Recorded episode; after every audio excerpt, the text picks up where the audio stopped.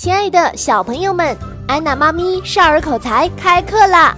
安娜妈咪亲自研发的金牌教材，独具特色的展示平台，不仅有安娜妈咪亲自到场直播互动，而且还有电台录音和动画片配音等好玩的课程，给你不一样的体验哟！快找安娜妈咪报名吧！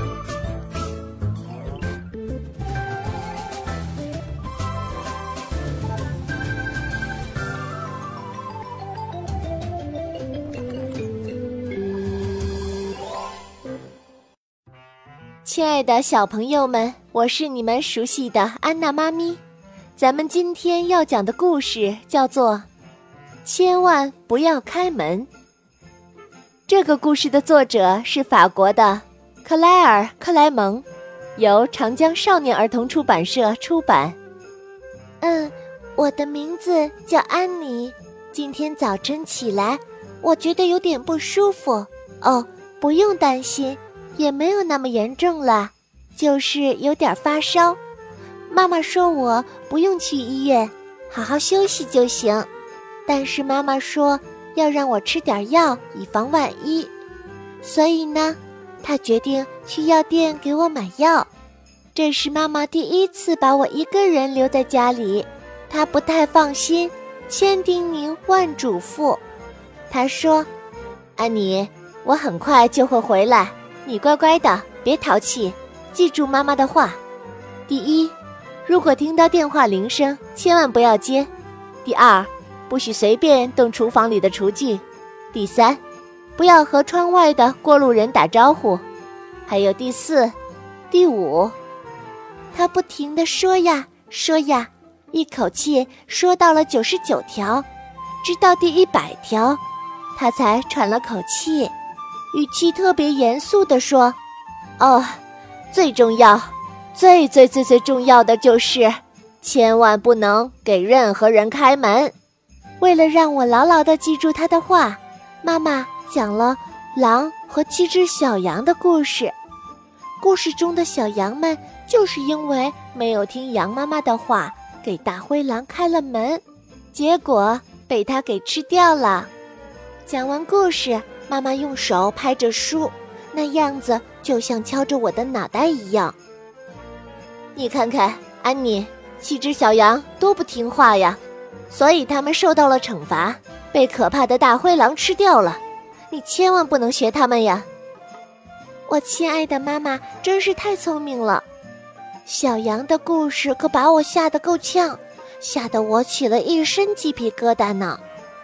于是我很快给妈妈写了保证书，我是这样写的：“我说，妈妈，你放心的出门吧，我绝对不会给任何人开门的。”妈妈看完满意的说：“哎呀，我的乖宝宝，看来你把妈妈的话都记住了，现在我可以放心的出门了。”说实话，我觉得自己的病没有多严重。我甚至想跳一跳呢，于是我跑进每个房间，把床上、沙发上、椅子上的大大小小的靠垫都收集起来，堆在楼梯的下面。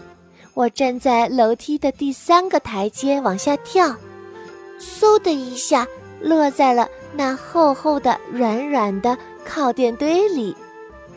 我蹦了几次以后，又觉得不过瘾。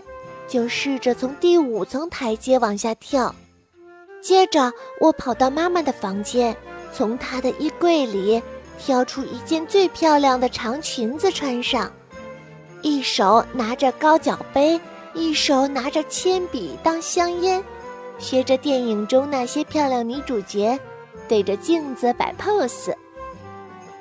我正独自玩得开心呢，突然，咚咚咚。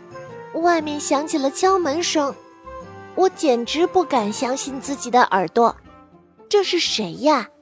是大灰狼吗？他怎么会这么快就知道妈妈出门了？家里就剩下我一个人呢。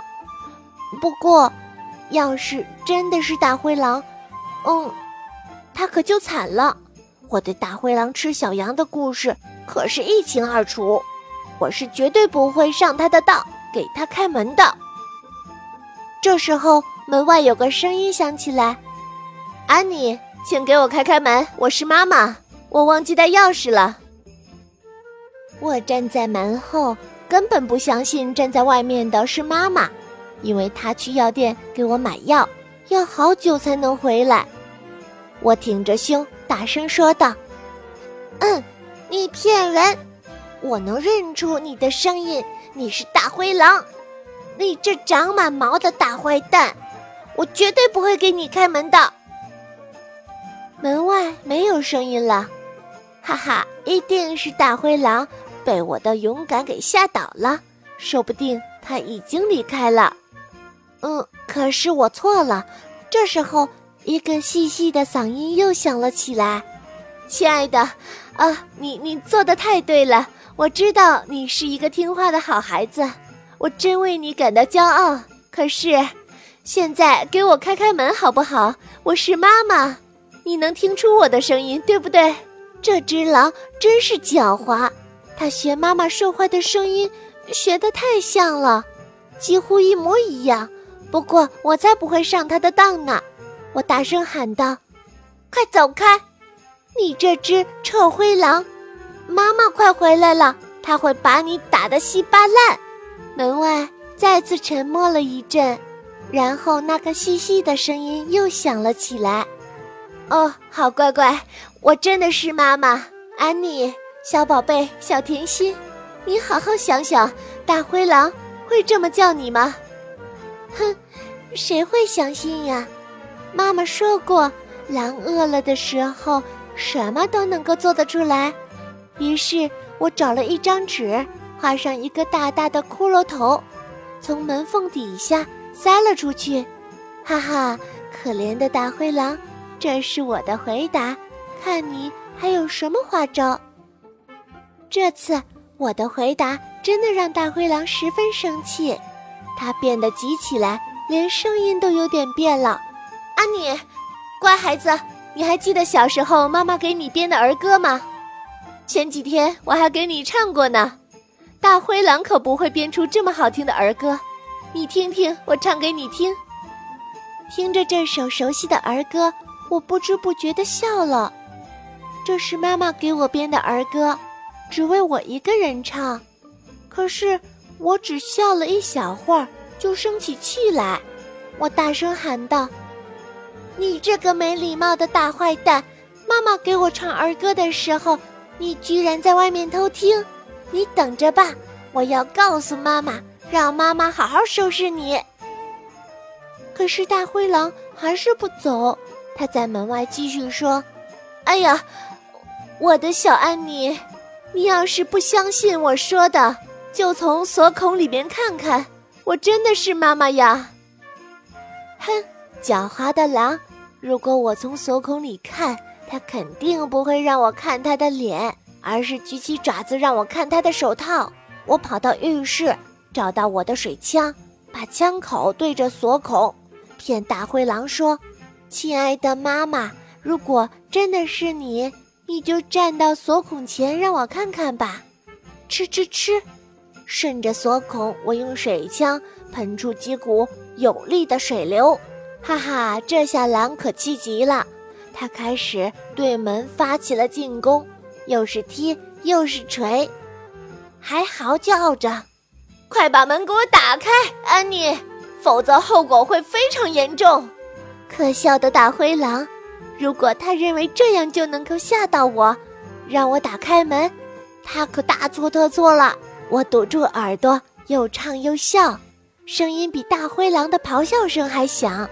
超级大坏蛋，看你还骗人！你永远也进不来，永远，永远，永远！